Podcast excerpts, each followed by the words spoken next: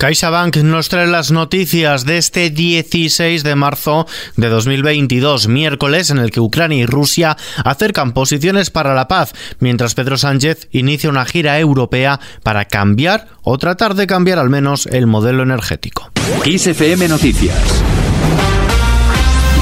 con Ismael el presidente de Ucrania, Volodymyr Zelensky, ha reclamado ante el Congreso de Estados Unidos más medidas para frenar la agresión rusa y pedir de nuevo la imposición de una zona de exclusión aérea. Zelensky ha comparecido por videoconferencia ante unos congresistas puestos en pie con llamamientos concretos para que tanto el presidente de Estados Unidos, Joe Biden, como los legisladores endurezcan más sus posiciones en relación a la invasión iniciada el 24 de febrero por orden del presidente ruso. Escuchamos a Volodymyr Zelensky. Hoy no es suficiente con ser el líder de una nación.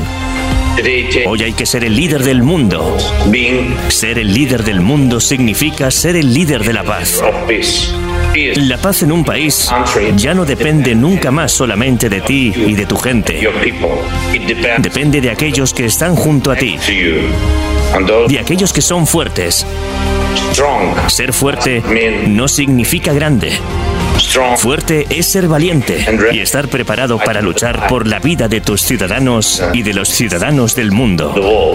El mandatario ucraniano ha incluido en su discurso alusiones directas a la historia de Estados Unidos, como el ataque sufrido en la base de Pearl Harbor, los ataques del 11S o el célebre discurso de Martin Luther King. En este contexto, Ucrania y Rusia han logrado avances significativos en un plan de 15 puntos que garantizaría un alto el fuego y la retirada de las tropas rusas siempre que Kiev se comprometa con la neutralidad, según adelanta el diario Financial Times. Kiev reivindica que el modelo de neutralidad aceptable para el país debe ser propio y no inspirarse en otros como los de Suecia o Austria, como a priori pretende Moscú, aunque abre la puerta a abandonar su reclamación de integrarse en la Alianza Atlántica. Mientras tanto, lo que no cesan son las bombas. Según acaba de comunicar el gobierno ucraniano, Rusia habría bombardeado el teatro de la ciudad de Mariupol, donde se están refugiando cientos de personas huyendo de sus hogares por esta guerra de Rusia contra Ucrania. Mientras tanto, el presidente del gobierno, Pedro Sánchez, ha ratificado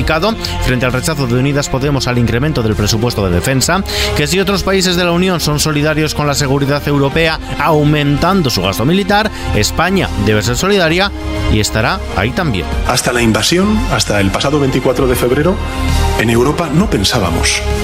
Nadie pudo imaginar que se iba a producir una guerra a las fronteras de Europa.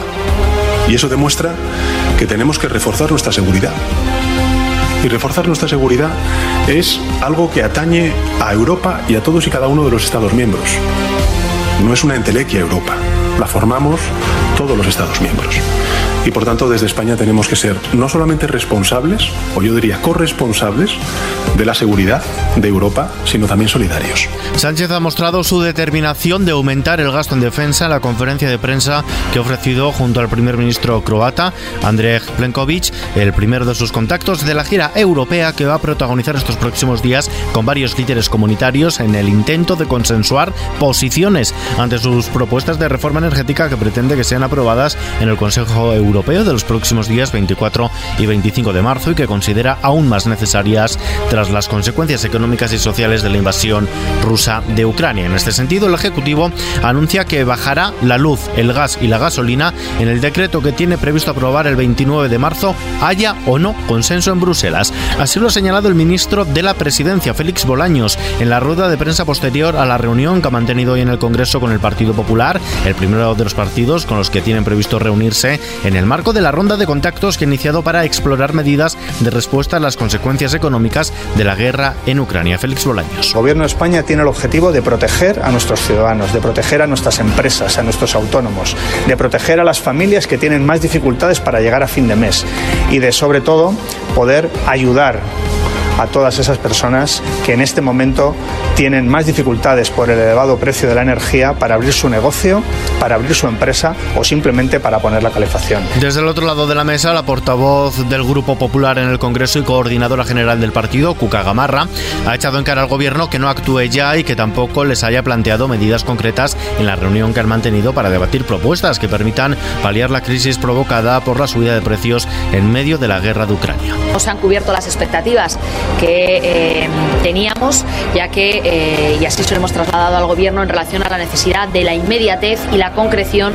de medidas, porque estamos ante, una situación que están viviendo la sociedad española, las familias españolas, la pequeña y la mediana empresa en España, la pyme, el autónomo y, por tanto, que necesita de la inmediatez y de un gobierno ágil en la toma de decisiones. Los sindicatos, por su parte, rechazan una bajada generalizada de impuestos para contener los precios. Comisiones Obreras y UGT han convocado movilizaciones para reclamar al gobierno medidas para contener el precio de la electricidad, pero han rechazado una bajada generalizada de impuestos porque sería, dicen, una trampa y no arreglaría nada. Ambos sindicatos, junto con las organizaciones de autónomos, la Organización en Defensa de los Consumidores FACUA y la Confederación Estatal de Asociaciones Vecinales, se movilizarán en todo el país el próximo día 23 de marzo para reclamar medidas urgentes ante la escalada de los precios. Y hablando de precios, el mayorista de la electricidad bajará mañana jueves un 17,6% respecto a su dato de hoy miércoles. Se situará de este modo en los